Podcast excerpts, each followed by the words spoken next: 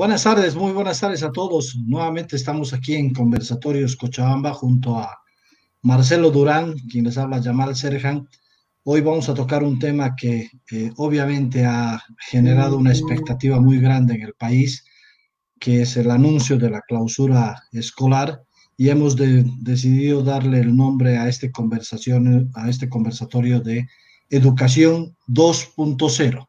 Y yo me, yo me he atrevido a agregarle un subtítulo, digamos, que es de la, de la, del apagón de la, de la educación presencial a la luz de la educación virtual. Pregunto, Marcelo, ¿cómo estás? Muy buenas tardes. Muy buenas tardes, querido Gamal. Eh, la verdad, sorpresivo, pero creo que a estos dos días de haber masticado el tema y que se haya asentado el polvo, han surgido cosas muy interesantes y hoy día les voy a contar eso. Si bien hay una fuerte ola de críticas, pero mira qué rica que es esta generación joven. Han aparecido ideas, emprendimientos voluntarios, o sea, han aparecido eh, propuestas que son tan urgentes hoy. Lastimosamente todavía estamos atados ¿no? a, a un sistema complicado, burocrático, pero bueno, ahí de eso vamos a conversar hoy día y, ver hacia dónde nos dirigimos, ¿no? Esa, esa luz que tú mencionas, a ver, hacia dónde nos tiene que llevar. Bueno, eh, la verdad es que yo, te soy sincero, eh, yo celebro para algunos esta metida de pata del, del gobierno, porque eh, creo que mm, más allá de los tiempos difíciles que estamos viviendo en términos de la crisis sanitaria y el estar viendo todos los días que familiares o personas muy cercanas eh, están luchando eh, contra el COVID, creo que esto ha sido un campanazo para que le prestemos atención a el tema de la educación. Y, voy, a, voy a soltar una frase un poco complicada, pero, pero que me parece muy adecuada para el momento, eh, que es, eh, alguien me decía alguna vez, decían, un, un peso invertido en educación es más importante que cuatro pesos invertidos en salud. Eh, entonces, de ahí la importancia de que todo el mundo comencemos a hablar del tema de educación porque un poco los resultados que tenemos con la crisis de la, de la salud tienen que ver también con eh, nuestro nivel educativo. Hoy estamos sujetos a una serie de, de bloqueos y bloquean comenzando desde, desde ambulancias hasta oxígeno. Entonces, eh, ¿qué hemos hecho con el tema de educación? ¿Estamos listos para dar este, este salto o seguimos estando secuestrados por los sindicatos eh, en este caso de, maestros eh, en el país, Marcelo? Bueno, históricamente creo que siempre hemos vivido en, conflicto, en, crisis, en, enfrentamiento. de pronto la, la, mirada del siglo XX nos ha llevado a considerar que así es como vamos a conseguir nuestras demandas, ¿no? Desde una mirada muy eh, revolucionaria, ¿no? Combativa, y obviamente esto involucra también eh, la destrucción de ciertas bases y fundamentos. Y creo que eh, el siglo XXI trae una mirada diferente, trae una forma diferente de poder validar estas, estas demandas. Y creo que lastimosamente hoy Bolivia tiene que lidiar con estos escenarios. Por lo tanto, el cómo manejar conflictos siempre queda a manos ¿no? de eh, quienes están al mando, quienes están liderando eh, y tomando estas decisiones. Y sin embargo, somos nosotros los que terminamos al final como víctimas, eh, como el daño colateral, ¿no? en términos de los bloqueos, los emprendimientos, la economía, los productos que nos circulan, hoy por hoy las ambulancias, el oxígeno, en fin, que no puede moverse. O sea, un país, un país que se paraliza a sí mismo es, es, una mirada suicida, ¿no? Eh, a nivel social, a nivel macro social.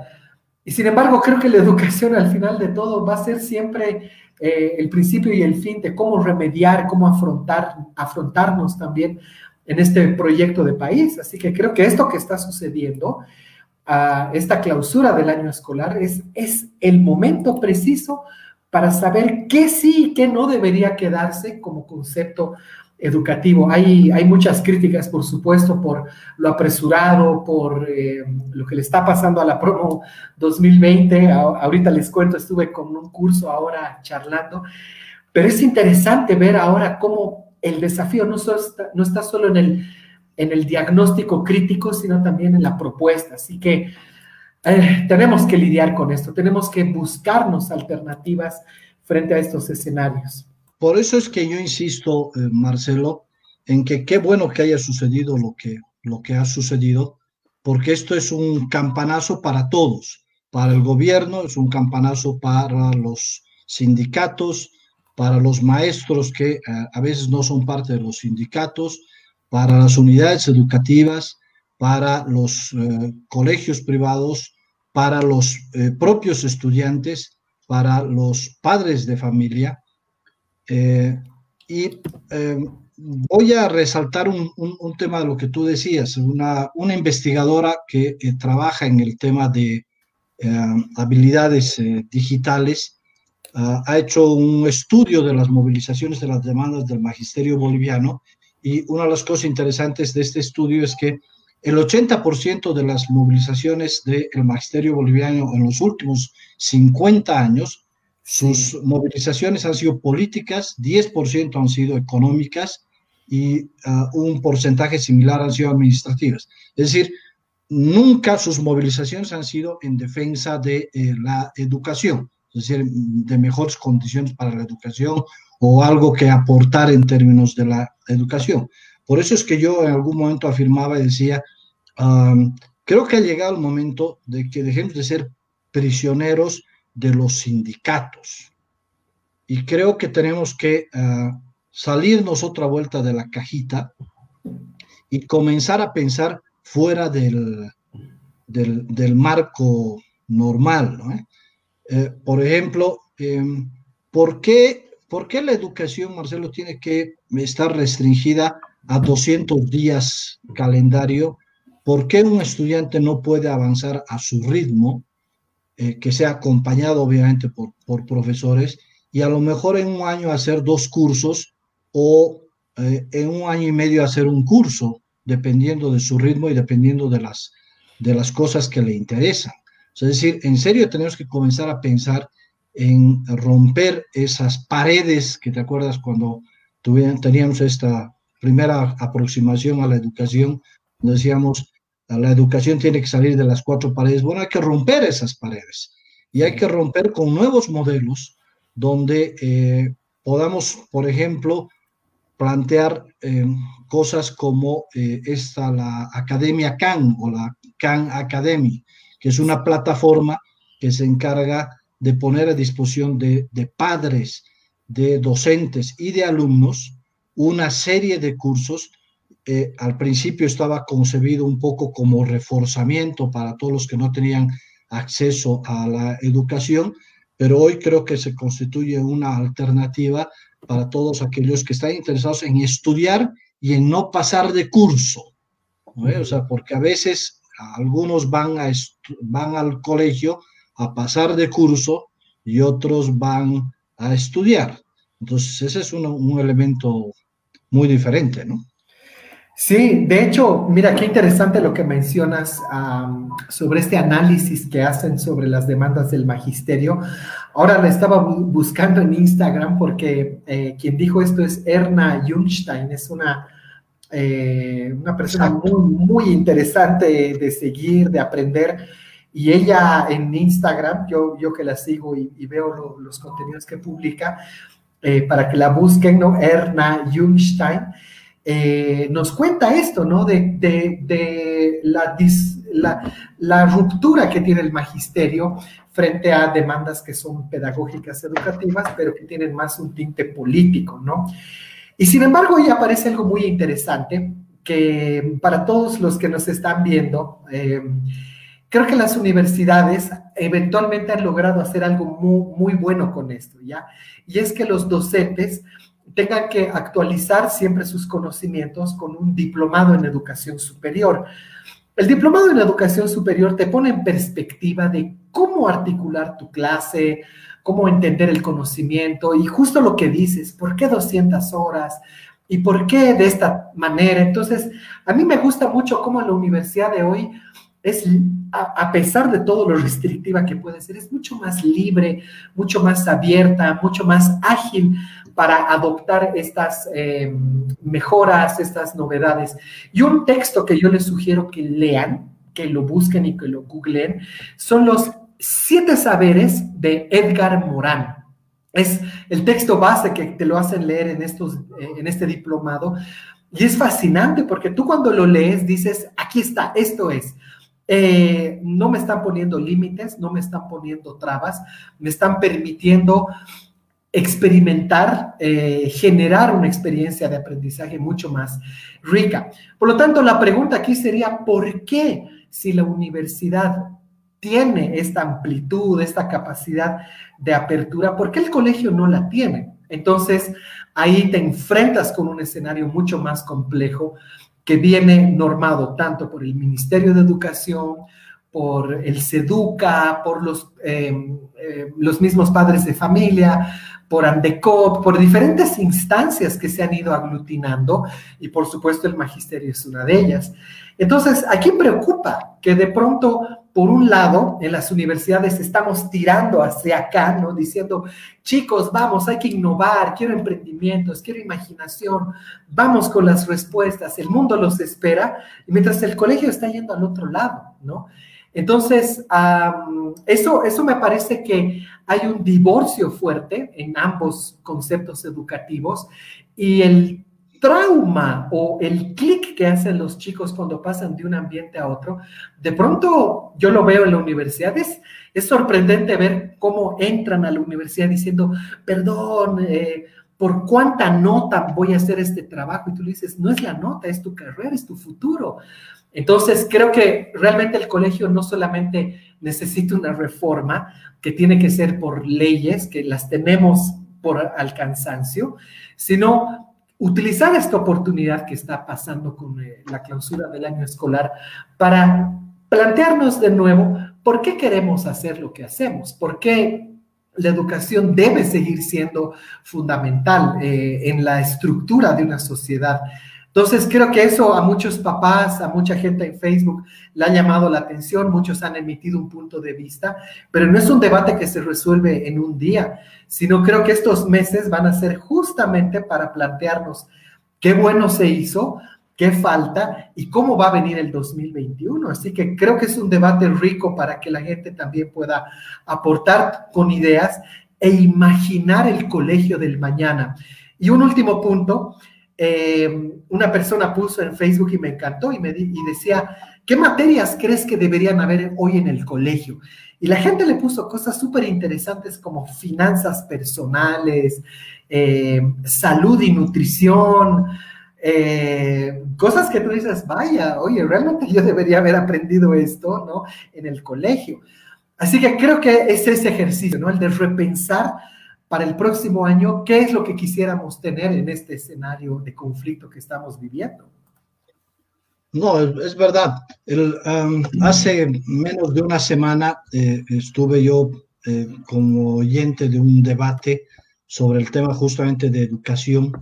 Y un experto boliviano que trabaja hoy en Costa Rica nos hacía un análisis de, eh, del PNUD, que había hecho respecto a la educación boliviana, porque tú sabes que además uno de los grandes dramas que hemos tenido durante estos 14 años en Bolivia es que nuestra educación no se ha evaluado, o sea, no tenemos ni siquiera contra qué compararnos. Curiosamente, solamente Bolivia, eh, eh, Nicaragua, Cuba y Venezuela son los únicos países que eh, no se someten a las pruebas PISA, por ejemplo, para saber cuál es nuestro nivel de, educación.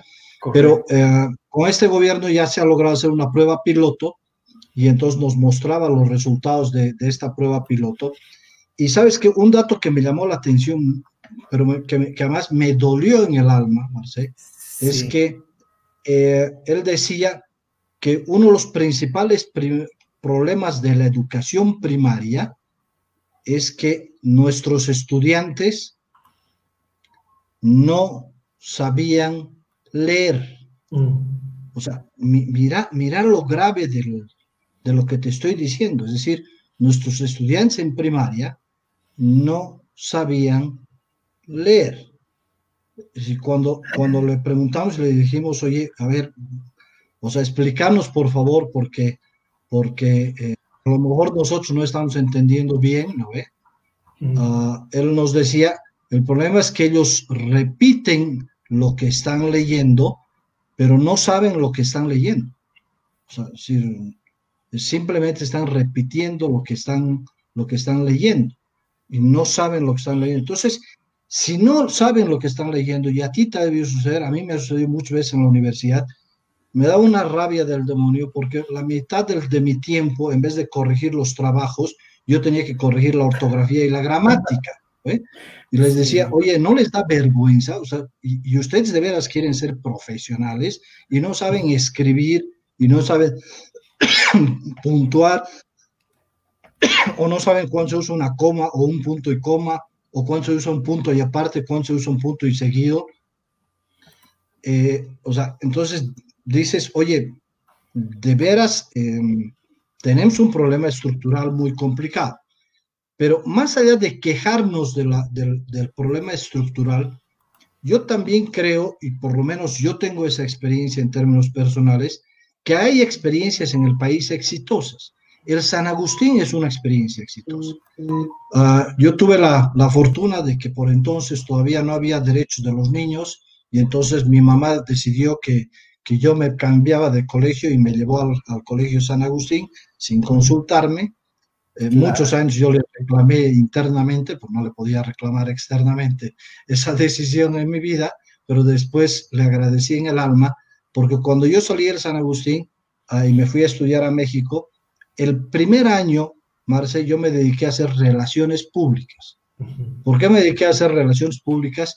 Porque todo lo que se avanzaba el primer año de ingeniería en la Universidad Mayor, en la Universidad Nacional Autónoma de México, en la UNAM, eh, yo ya lo sabía. O sea, tenía una ventaja competitiva de primer nivel. Eh, entonces, hay modelos educativos. Y una de las cosas que sabíamos en el San Agustín es que había, si había golpe de Estado, no importaba, igual seguíamos, teníamos que llegar a clases porque igual iban a seguir pasando clases. Y si tú no llegabas era tu problema, tú tenías que actualizarte. Entonces, hay, hay modelos educativos que funcionan. Y uno de los grandes problemas del San Agustín fue la transición de la administración de los padres holandeses a la fundación de los exalumnos, porque quienes manejamos el colegio somos los exalumnos es la Fundación Educativa eh, San, Agustín, que está conformada por todos los exalumnos que aportamos adicionalmente algo al colegio. Entonces, hay modelos bolivianos, no necesitamos ni siquiera mirar afuera para ver que hay modelos bolivianos que te generan un modelo altamente competitivo a nivel internacional. Entonces, ah, el problema es que no es, desde mi perspectiva, estamos muy entrampados en esto, en esta guerra política y los que terminan perdiendo hoy son nuestros, nuestros hijos, eh, porque la guerra política se, se libra entre sindicalistas y entre los gobiernos de turno y los que terminan perdiendo, insisto, son, son nuestros hijos.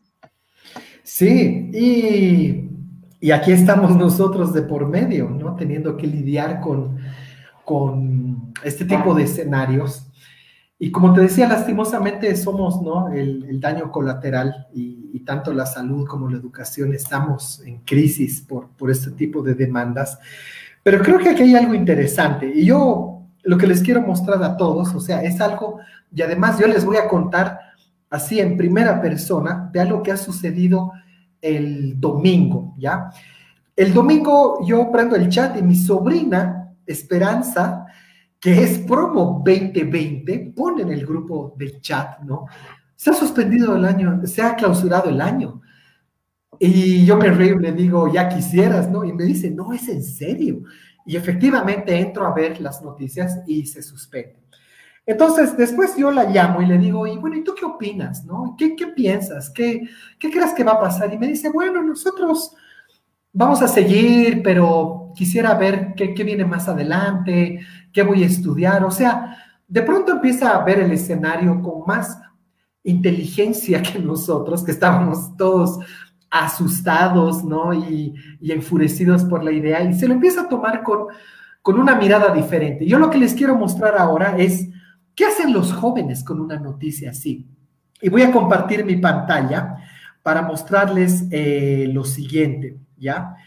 Eh, los jóvenes dicen, bueno, señores, se clausura el año escolar, pero miren lo que podemos proponer. Entonces, tengo un contacto en Facebook que es una chica muy inteligente, o sea, realmente promueve mucho el tema de tecnología en niñas y mujeres, se llama Carla MF Román, para que la busquen en Facebook, y ella hace este post y dice, mi granito de arena a mi país y a otros lugares en donde el sistema educativo colegial esté atravesando problemas similares, ¿no?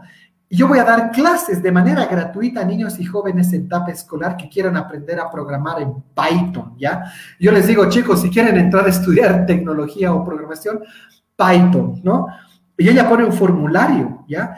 Y mira, siento un compartidos y comentarios, comentarios, comentarios de la gente que dice, oye, yo, yo quiero estar, no quiero inscribir a mi hijo, ¿de qué se trata? De, ¿Desde qué edades? ¿Ya? Entonces, sucede eso.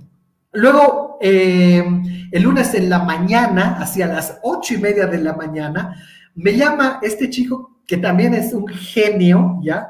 Se llama Pepe Rico Ramallo, para que lo busquen. Y me dice, no he dormido toda la noche, he armado una grilla para dar capacitación, clases y sumar gente. Y yo digo, qué buena tu idea. Búsquenlo, Pepe Ramallo, ¿no? Eh, también tiene ideas muy interesantes que quiere implementar sobre este tema, ¿ya? Después aparece otra persona genial del mundo de la tecnología, alguien que realmente les sugiero que lo sigan, se llama Luisa Vilés, y ella está preparando toda una plataforma, toda una eh, academia donde vas a tener clases, vas a tener eh, ambientes con profesores, o sea, me cuentan la idea y yo le digo, te aplaudo, porque qué bien que están pensando en eso. Así que fíjate cómo estas nuevas generaciones, y mira, todos estos chicos son sub 30, ¿no? Pero, por ejemplo, aparece esta página que se llama Pica Bolivia, que da noticias para jóvenes, y ellos ponen, buscamos profes voluntarios para las clases, ¿no? La educación debe continuar. 7.600 compartidos el post, y por lo que leo, tengo una, una, amiga en común con este emprendimiento, me dice, hay más de mil inscritos, ¿no? Entonces, de pronto, eh, aquí aparece esa otra mirada, ¿no? Que te dice, efectivamente hay una crisis en el sistema, ¿no? El sistema está corrupto, ¿no? Está envenenado, ¿no? Ponle ahí tú la palabra que quieras, pero hay esto otro, que esta generación que ha entendido que no solamente es eh, sacarse selfies y vamos con los videos, sino que están dando un paso más propositivo. Y me ha sorprendido porque esto que te estoy mostrando lo han hecho en, en mediodía y, y vamos, aquí está mi propuesta, quién se suma y empecemos a dar clases, cómo nos adaptamos. Así que creo que ahí hay un desafío interesante para ver cómo también el sistema puede comunicar con estas ideas y adaptarlas, porque creo que este es el espíritu para entender la educación de hoy, así, así de buenas ideas y así de propositivas. No, qué extraordinario. A partir de, algunos datos que, hemos, que hemos visto, eh, yo me acordé de una, de una academia que les decía que se llama Khan Academy. Ok, mientras Gamal se vuelve a conectar, ok, él ya nos va a decir cuando esté otra vez en línea. Eh, yo les muestro una cosa más para complementar esto que les estaba contando. Eh, voy a compartir mi, mi, pantalla hasta que vuelva Gamal y les cuento esto, ¿ok? Por si no la han anotado y quieren pasar clases de programación, aquí Carla MF Román para que la busquen en Facebook. Tiene este formulario para aprender Python. Ella lidera una comunidad que se llama P-Ladies aquí en Cochabamba Luis Avilés también está preparando algo interesante, ténganlo ahí cerca de sus contactos. Pepe Rico también está preparando algo interesante. Y para todos los que quieren dar alguna clase y quieren participar como voluntarios, yo digo, hay gente increíble que puede enseñar electrónica, historia, ortografía, que es lo que decía Gamal al principio. Miren, Pica ha hecho una convocatoria increíble. Entonces, ahí es a donde tenemos que apuntar. Y yo les doy un último tip. He tenido el gusto de conocer esta mañana a la creadora de este emprendimiento y he quedado sorprendido. Para que lo busquen también en Facebook, se llama GeniU. Es un proyecto que es como universidad, pero para chicos de colegio, donde tú puedes aprender, digamos, a ser maker, a, diferente, a usar diferentes tipos de herramientas.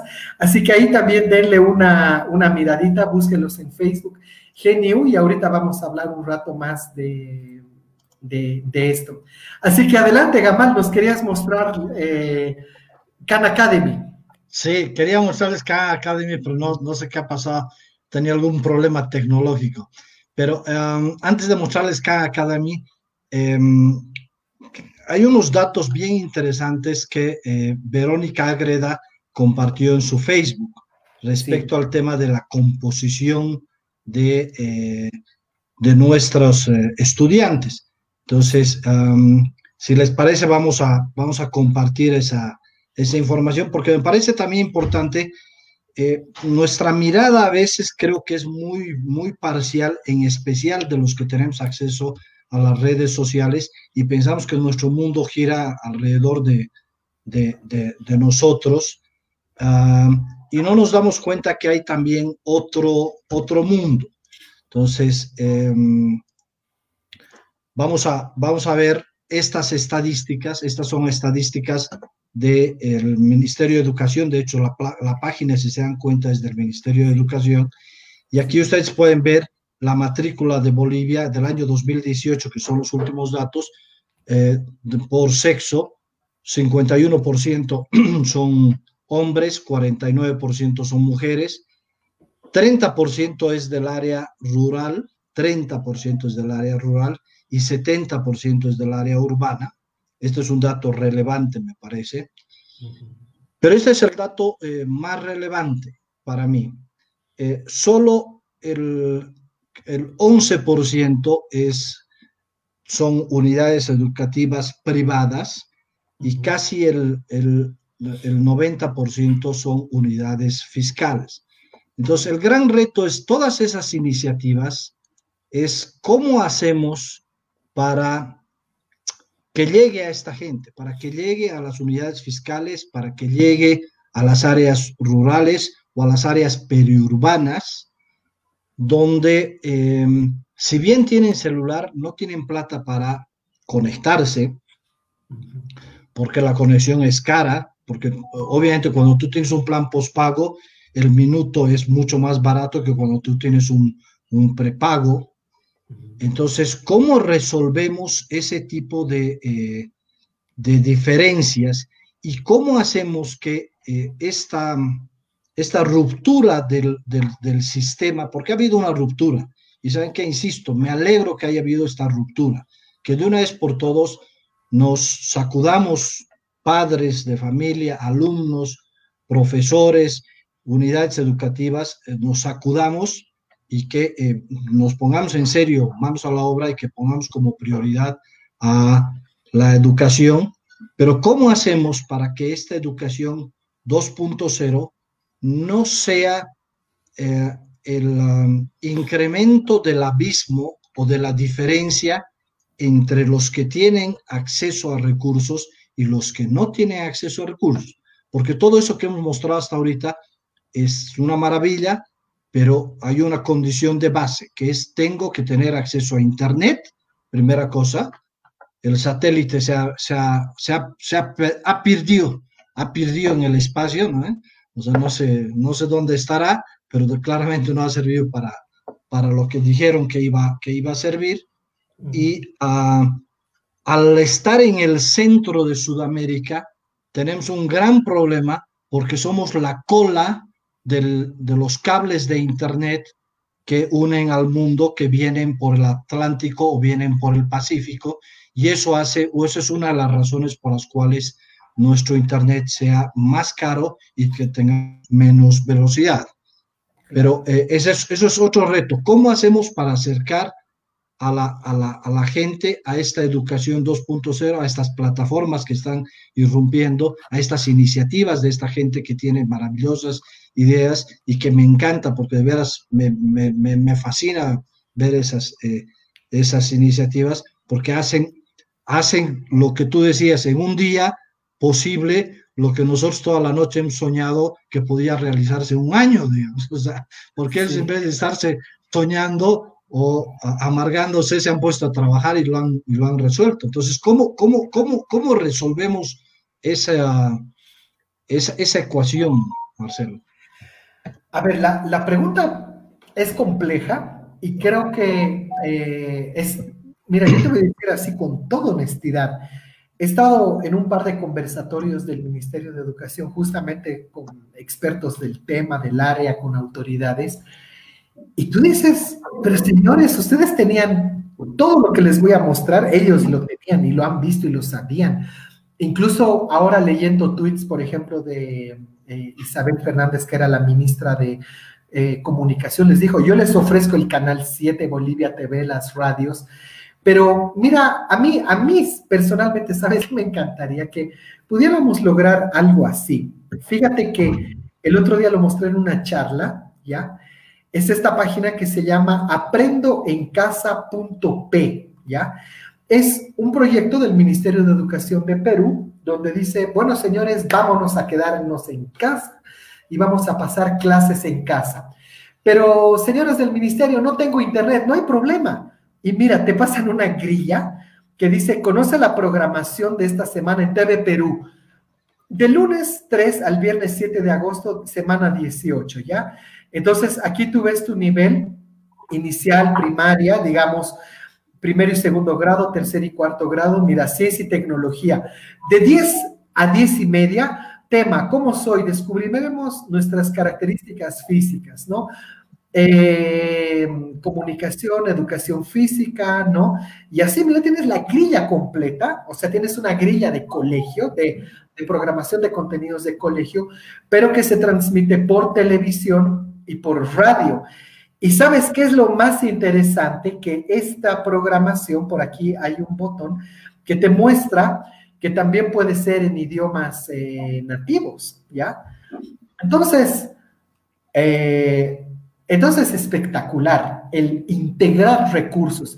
Creo que a veces cuando entendemos el tema de lo digital y decimos, efectivamente, hay un costo y hay que tratar de subsanarlo, por lo tanto, hagamos acuerdos, qué institución trabaja, qué propuestas nos pueden hacer. Entonces es sumar en una mesa de proyectos donde un líder va a tener que hacer esta gestión y lograr este objetivo.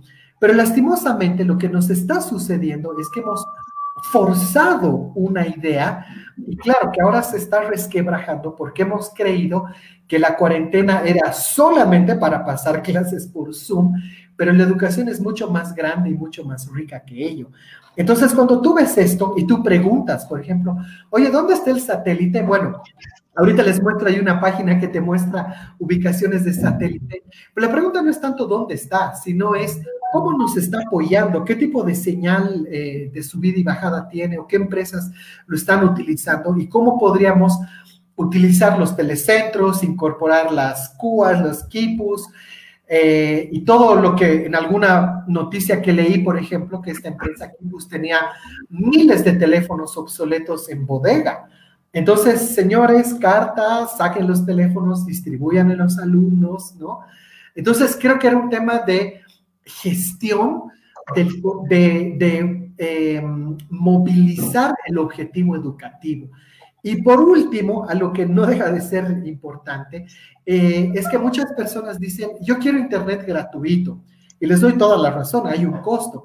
Pero lastimosamente el uso de plataformas que vienen desde afuera, digamos, Facebook, YouTube, eh, Netflix, por ejemplo, Zoom, tienen un costo y lo tenemos que absorber porque las operadoras absorben el costo al contratar esa compra de, de gigas para Bolivia.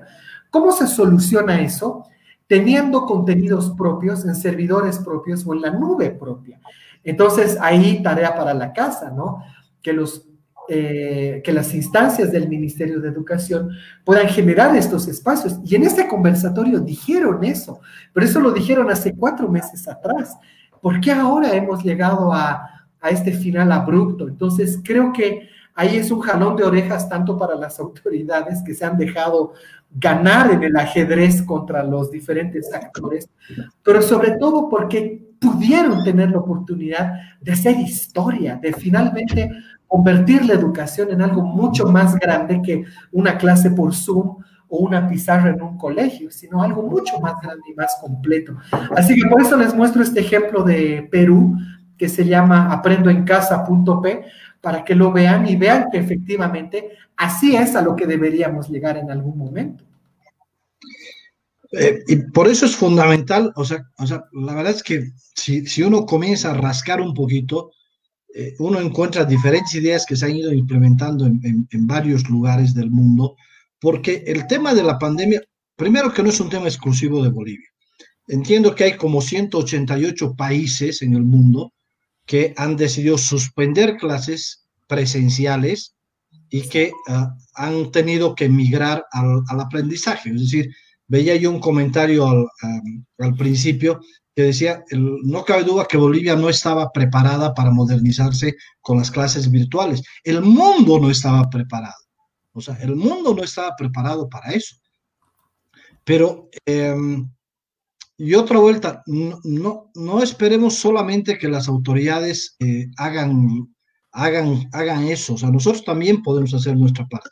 Por eso es que hace rato yo les quería compartir, y ahora voy a aprovechar para compartirles, eh, esta, esta página que se llama eh, Khan Academy, que es uh, la Academia Khan. Hace mucho tiempo yo la, la escuché.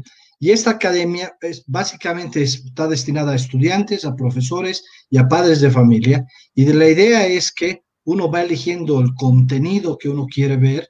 Los maestros pueden, pueden determinar qué tipo de contenido para cada uno de los, de los diferentes estudiantes los estudiantes pueden ver qué tipo de contenido quieren profundizar, si es en matemáticas, si es en ciencia, o finalmente los padres pueden definir uh, qué tipo de, de, de, cosas pueden compartir para sus hijos. Y si se dan cuenta, esta es una fundación que vive de las, de las donaciones, o sea, ni siquiera es, es una institución que lucra, digamos, con, con eh, la educación.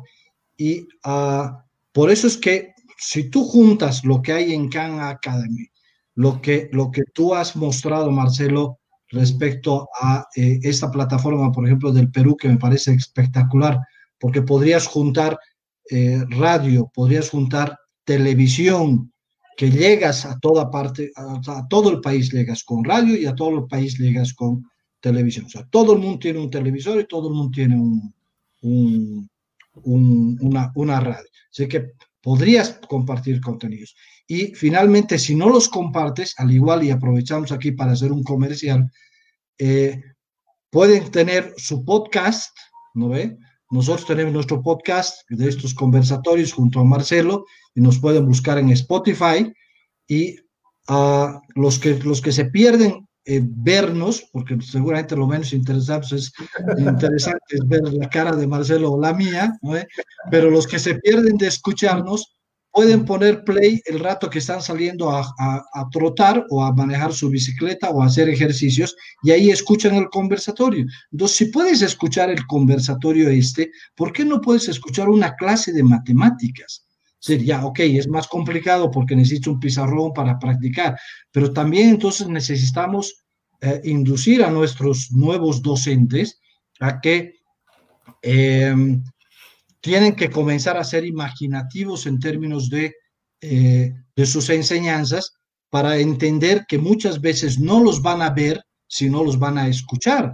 Entonces, tenemos que entender la, las circunstancias a las cuales nos estamos adaptando, pero insisto, es, eh, para mí es fundamental que podamos construir el futuro desde el futuro. Ya lo que sucedió, sucedió. O sea, y una de las características que creo que hemos marcado aquí con Marcelo es que en estos conversatorios eh, mucho no nos interesa meternos en la parte política. O sea, nosotros lo que nos interesa es salirnos de la, de la cajita, del cuadrado y siempre estar planteando cosas que em, busquen alternativas adicionales y en especial que generen esperanza.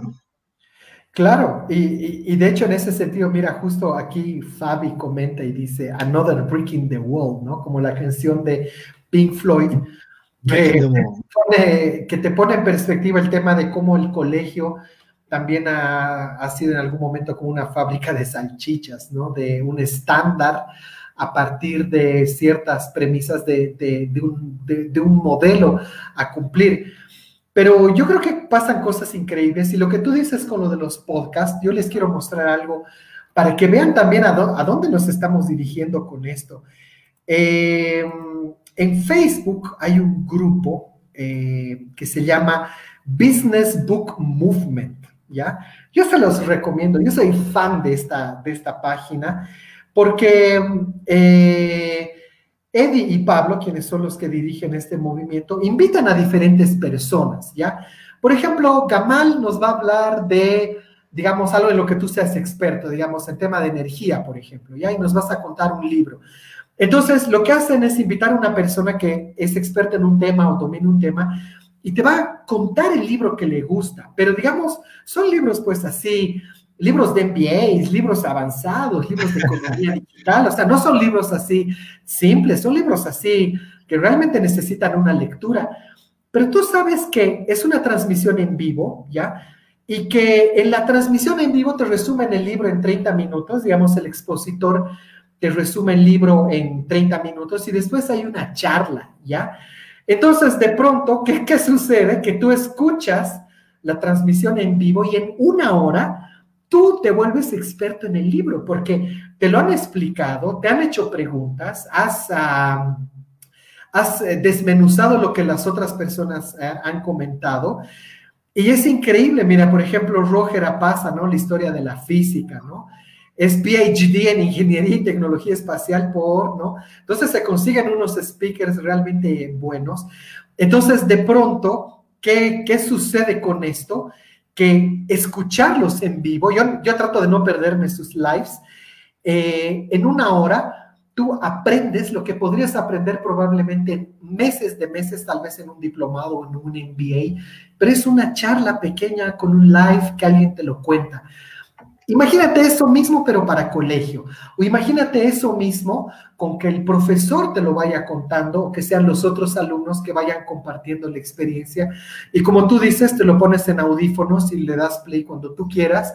Y el profesor te dice, chicos, nos vemos el lunes para escuchar sus comentarios. Entonces, hoy día las posibilidades para aprender son infinitas y además esta página es gratuita. Ellos lo hacen porque aman disfrutan lo, que, lo que les gusta.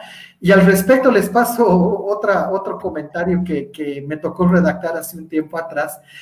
A partir de Khan Academy han surgido otras plataformas como por ejemplo Coursera.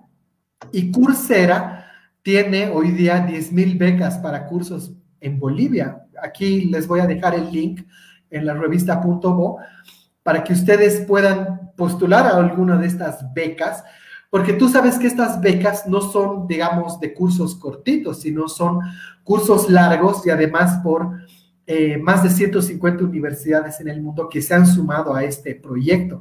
Entonces, cuando tú ves esto, tú dices, oye, la, la idea de la educación está fuera de lo que nosotros veíamos hace muchos años en cuatro paredes en un colegio. Hoy día está en las pantallas, está en los podcasts, en salir a la calle a un conversatorio, en lugares tal vez en telecentros que tal vez por subido o bajada de señal del satélite, ¿no? Estás viviendo eso. Y para terminar, solo una cosa que seguramente eh, muchos lo dicen, bueno, ahora se los voy a corroborar. Hay una página, por si acaso, que se llama dos eh, perdón, NY2, eh, N2YO.com, o sea, N2YO.com, ¿ya? Y te hace un tracking de satélites. Hay 21 mil satélites en órbita ahora y tú pones eh, TKSAT-1, que es el código del satélite Tupac Katari, y aquí te muestra dónde está ubicado, a qué altura, con qué coordenadas. Entonces, como te digo, no es tanto dónde está ubicado el satélite, porque estas herramientas te dicen dónde está y lo puedes rastrear, ¿ya? Sino la pregunta es, ¿cuánto nos está sirviendo ahora para la educación? Y ahí creo que falta armar el rompecabezas para juntar las piezas. Están separadas, están sueltas. Falta mano, que, una, una mano que pueda ordenarlas todas y ayudarlas y guiar el proceso educativo. Eso es, eso es urgente ahora. Ahora, pero, em, ¿y cómo, cómo, cómo crees que nosotros contribuimos para, para resolver eso? O sea, ¿Cómo ayudamos a armar ese, ese, ese rompecabezas? Porque si esperamos que, que, lo, que lo hagan las, las, las autoridades, no sé si lo van a hacer y si lo van a hacer, no sé si a esta altura sean interlocutores válidos. O sea, es decir, creo que hay un desgaste muy grande de nuestras autoridades que hacen que las iniciativas ciudadanas sean mucho más, eh, mucho más interesantes y mucho más, eh, ah, por lo menos, creíbles hoy por hoy. Oh, a ver, esa es, esa es una pregunta compleja y a ver, yo, yo te lo voy a responder desde lo personal. En mi familia, mis sobrinas ya eh, iban a un colegio aquí en Cochabamba, un colegio tradicional, de nombre, conocido, ¿no? Pero en algún momento tú ves que no les gustaba, había algo que no, que no, que no terminaba de coincidir. Y buscando colegios, ya, no sé de cómo, encontramos eh, un colegio que utiliza una metodología que se llama Waldorf, ¿ya? Es una metodología que se puso de moda porque en Estados Unidos y especialmente en Silicon Valley, que es la cuna de la tecnología eh, hoy por hoy para muchas startups y es eh, el lugar donde sede de muchas empresas en San Francisco, ellos utilizan la siguiente premisa, que el colegio no tiene ni una pantalla, ni un celular, nada de tecnología. Y todos los papás que trabajaban en tecnología querían poner ahí a sus hijos. Entonces un periodista dijo, ¿por qué esta metodología se ha vuelto tan, tan famosa? Y es porque esta metodología dice, si tu papá trabaja en Apple o Microsoft o Google, esa es la tecnología que él aprendió. Imagínate la que tú vas a crear. Entonces se estimula mucho la imaginación, el despertar. Y bueno, aquí en Cochabamba, esa metodología la encontraron en un colegio que se llama Cusicuna, que además queda en la base del Tunari aquí eh, en Apote. Y bueno, mis sobrinos empezaron a ir a ese colegio y de pronto fue como un giro, ¿no? Es como, ¿y qué estás haciendo en el colegio? Ah, hago yoga, toco instrumentos, tenemos conejos, estoy sembrando lechugas, tenemos baños secos, ¿no? Y yo, ¿dónde estás, no? Y los he ido a visitar varias veces. Y, te cuento una cosa, un día mi sobrina, que por cierto ahora es Promo 2020, me llama a las 10 de la mañana y me dice, tío, ¿puedes venir a enseñarnos cómo hacer una aplicación? Porque estoy en una clase y yo ¿Quieres que yo vaya a tu colegio a media clase? Y claro, los habían separado como en proyectos. Y claro, me pareció tan disruptivo, ¿no? Que respondiendo a tu pregunta es eso, ¿no? De seguimos las reglas y tratamos de mantener ese rigor eh, purista que tenemos ante las reglas o nos salimos del sistema. Y este colegio ha optado por salirse del sistema, pero de una forma tan rupturista, tan interesante, que de pronto ahí están, ¿no? Han hecho algo diferente, están luchando, remando contra un sistema así muy, muy, muy encasillado. Entonces, creo que hoy esa idea, digamos, no te digo váyanse a ese colegio, sino es una forma de decir, piensen en esas metodologías, ¿no? Montessori, Waldorf, que te hablan de otro tipo de educación, de una manera diferente. Pero ¿quiénes tienen que ponerle perspectiva a esto? No solo las autoridades o el sistema, sino sobre todo los padres de familia, quienes obviamente buscan lo mejor para sus hijos, pero que ellos sean los que vayan a despertar esta inquietud para decir, yo quiero esto para mi hijo, yo quisiera que él logre desarrollar estas habilidades para el futuro. Un último comentario sobre esto. Me preocupa, me asusta que muchos papás están posteando en Facebook ahora diciendo que no hagamos memes por la promo 2020 porque los chicos están sufriendo y pasándola mal. Yo digo, señores, eso es lo último que tienen que hacer y sobreproteger a sus hijos. Tienen que aprender a enfrentarse con el fracaso y salir fortalecidos de este escenario. Por lo tanto, creo que ahí a quienes debemos también educar con fuerza también son a los padres de familia, que son los que van a tomar estas decisiones por sus hijos a futuro. No, de acuerdo, pero, pero si bien los padres de familia em, tomamos ciertas decisiones sobre nuestros hijos, hoy ya no es tan como antes que, bueno, yo te decía, a mí nunca nadie me consultó si quería irme a San Agustín, ¿no? Mí me, me, llevaron y, me llevaron. hoy, hoy, hay, hoy hay una relación diferente y, te voy a, si no es el mismo caso, creo que sirve como ejemplo. Es decir, ¿dónde vas a almorzar tú? Eh, vas a almorzar donde tus hijos quieren ir, digamos. O sea, entonces, o sea, el poder de, persuasión que tienen tus hijos es, es, cierto, no es lo mismo la educación, pero, pero, o sea, por eso me parece fundamental, e insisto, yo celebro lo que ha sucedido y vuelvo a insistir, será que mi, mi, mi formación de constructor hace que en toda, en toda crisis yo vea siempre una oportunidad para construir. Creo que hay que construir sobre esta crisis, creo que hay que construir uh, saliéndonos del cuadrado, creo que es un buen momento para plantear alternativas totalmente diferentes, como la que eh, te decía hace, un momento, es decir, ¿por qué van a pasar 200 días de clase? O sea, ¿por qué un niño no puede terminar un, año, un año entre comillas, o un curso, deberíamos de llamarlo, un curso, ¿por qué no lo puede terminar en seis meses? ¿Y por qué no los otros seis meses él mismo puede decidir si quiere hacer otro, otro curso o si quiere a lo mejor eh, estudiar yoga o, o eh, estudiar eh, huertos urbanos o estudiar reciclaje o estudiar economía circular o estudiar cómo se hace compostaje o estudiar cómo se hacen injertos o ayudar a separar la, la basura. Es decir, ah, creo que el gran desafío que nos ha planteado el COVID es que hay que repensar el mundo y esta crisis del, del, sistema educativo boliviano nos está dando la oportunidad de repensar la educación. O sea, es decir, no solamente el sistema educativo formal, sino la educación como, como, como sí misma. Es decir, de veras, mm, ¿qué hemos aprendido tú y yo, Marce, en el colegio, además del, de matemáticas? Eh, no sé, o sea, a mí me hubiese encantado que hubiesen dado clases, como tú dices, de economía, eh, economía doméstica 1, ¿no? ¿Ve? O sea, es decir, cómo, cómo administrar las finanzas de la casa. Es decir, creo que hubiese sido mucho más útil. O cómo elaborar un proyecto.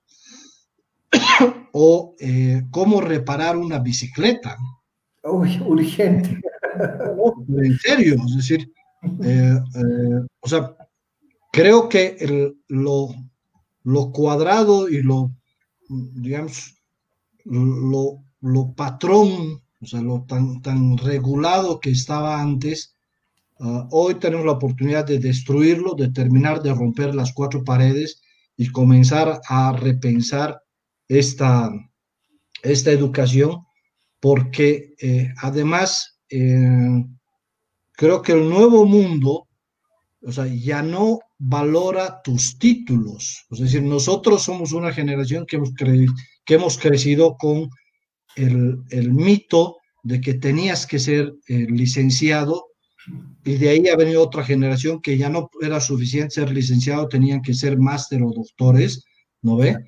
Pero hoy eh, lo que te preguntan es cuáles son tus habilidades, ya no son, ya no son cuáles son, cuál es tu formación, sino cuáles son tus habilidades. Entonces, eh, las nuevas empresas ya no se fijan en tus títulos académicos, se fijan justamente en tus capacidades y en tus habilidades, que es lo que más le importa hoy a las, a las, a las grandes empresas. Entonces, eh, si, si las grandes empresas están demandando otro tipo de personas, es probable que nuestro sistema educativo o el modelo educativo o, la educación 2.0 debe estar orientada a las personas y no a este molde, a este, a, esta, a, esta, a este video que, que nos hacía recuerdo Fabiana de, de The Wall, ¿no? De eh, fabricar salchichas todas, todas uniformes, ¿no? Sí. Entonces, eh, y otro comentario que ahorita pone Andrés Kisbert dice, eh, hay que cultivar la vocación, es decir, a algunos les gusta el deporte y por qué no que se dediquen solo al deporte o a algunos les gustará solo la música, como es el ejemplo de otro ejemplo exitosísimo de, educativo que es el, Instituto Alaredo. O sea, eh, entonces, creo que seguir pensando en el, dentro del molde nos, eh, nos sigue atrofiando el, cerebro y, eso es algo que, tenemos una oportunidad, creo yo, de, romperla hoy. Sí, y mira, yo te cuento algo increíble, o sea, yo estoy muy agradecido por, por una invitación que me hicieron para hablar con la promo del Colegio Santana, ¿ya? Dos paralelos y me dice, eh, Marcelo, habla con ellos que están desanimados y mira, esto nos ha caído mal y además que es un escenario conflictivo. A ver, ¿tú qué opinas? Entonces, yo les he dicho lo siguiente y esto quiero compartirlo con ustedes y les he dicho que lo que están viviendo es histórico. Si bien se han clausurado años, eh, años escolares en otras épocas, eran contextos distintos. De pronto había militares y de pronto políticamente había otro tipo de escenarios, pero no había la tecnología que tenemos hoy. Pero en este año 2020, cuando tienes internet, tienes en tu teléfono eh, redes sociales y aplicaciones para eh, consumir y producir contenidos, yo les decía, este es el aprendizaje más importante que van a tener en su vida, porque todo el mundo los está viendo. Y ya estamos hablando de la promo 2020. ¿Y qué tienen ustedes que decirnos a nosotros? ¿Por qué no interpelan a la sociedad, a su colegio, a sus profesores, a la familia? ¿Por qué no hacen una campaña para mostrar lo diferente, no? ¿Por qué no hacen un huerto urbano en su calle y se suman a campañas que ya existen. Y ahí les he ido mostrando cosas que hemos conversado aquí, de hecho, o sea, ejemplos que hemos puesto aquí, como Eco Delivery, que es un delivery en bicicleta. Les he mostrado Narices Frías, que es un refugio de, animalitos de la calle. Ah, les he mostrado eh, personas como, por ejemplo, Nicole Guerrero del Banco de Alimentos. Les he dicho, ese es un proyecto increíble. Y les he dado al final el link de, las 17, de los 17 objetivos del desarrollo sostenible de las Naciones Unidas. O sea, les he dicho, no hay que buscar muy lejos, aquí está, listo para que ustedes piensen qué podrían hacer para cambiar el mundo. Ahora, parece muy soñador, muy lejano, pero si ustedes lo logran, la gente va a hablar de ustedes, los medios van a hablar de ustedes y van a ser visibles, no como la promo del año en que se canceló el colegio porque hubo el COVID-19, sino la promo que se levantó e hizo algo diferente y le dio una vuelta a este escenario y fue resiliente y nos dio a nosotros una lección. Entonces, eh, los chicos así callados, ¿no? Me decían, ¿cómo lo hacemos? Y ahorita mientras conversábamos, justo acabo de recibir un mensaje de uno de ellos y claro, increíble lo que me escribe porque me dice, estamos ya pensando qué hacer y cómo activar esta idea porque el año no termina, tenemos cinco meses por delante, así que ojalá lo logren. Entonces, ahí está, ese es el, el aprendizaje que ellos van a sacar. Y en ese sentido, creo que eso también es una lección para nosotros, que ante los problemas y, los conflictos que nos da la vida, hay que sabernos eh, levantar, enfrentarlos y sobre todo en este caso puntual, poner en perspectiva hacia dónde deberíamos dirigirnos, saber soñar en alto, soñar alto, con los pies en la tierra y que la gente eh, pueda pensar cuán bien y cuán mal han estado las políticas que se han implementado hasta ahora, pero que sí se puede mejorar y sí se puede cambiar al respecto. Así es. Bueno, en todo caso, eh, creo que sí está claro que esta es una gran oportunidad para romper con el, con el molde, romper con, con, con, el establishment, romper con eh, este secuestro de los, eh, de los sindicatos que eh, creo que mucho daño nos han hecho como, como, como país. Y em, oportunidades tenemos, herramientas tenemos, creo que hemos mostrado un montón de, de, de, cosas que pueden ser usadas y posiblemente el gran reto y la gran tarea que, nos queda como padres, como docentes, como personas, finalmente es cómo ayudamos para poner cada una de las de las piecitas de este rompecabezas en, en su lugar y poder construir este nuevo modelo educativo. Eh, ya son las seis de la tarde. Marcelo, eh, tu despedida. Bueno, muchas gracias. La verdad que el tema es apasionante y nos ha agarrado justo en un momento crítico.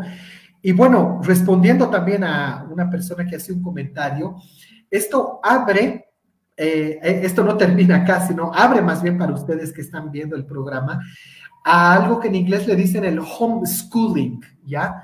He conocido aquí en Cochabamba una persona que hace eso con sus hijos y he quedado encantado, que es la posibilidad de tú ser el tutor de tus hijos en casa y por supuesto la autoformación, que ustedes puedan gestionar su propio conocimiento, tener una lista de páginas, de recursos, de buscarse mentores, buscar personas, pedir eh, recomendaciones, libros, o sea, estar en constante aprendizaje. Así que ese es el camino, a, abrir la posibilidad de que la gente también pueda, eh, que la educación se pueda adaptar a medida y tiempo de cada persona.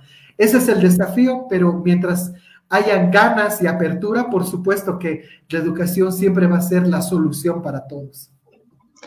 Bueno, muchísimas gracias a todos nuevamente por su atención y ya saben, eh, nosotros tenemos nuestro podcast, nos pueden buscar en Spotify eh, y de todas maneras vamos a dejar el link de eh, todas las cosas que hemos ido conversando a través de este conversatorio Cochabamba junto a Marcelo Durán, quienes habla Yamal Cercan Gracias. Eh, educación, punto, eh, educación 2.0. Ese es el reto que tenemos como país y como sociedad.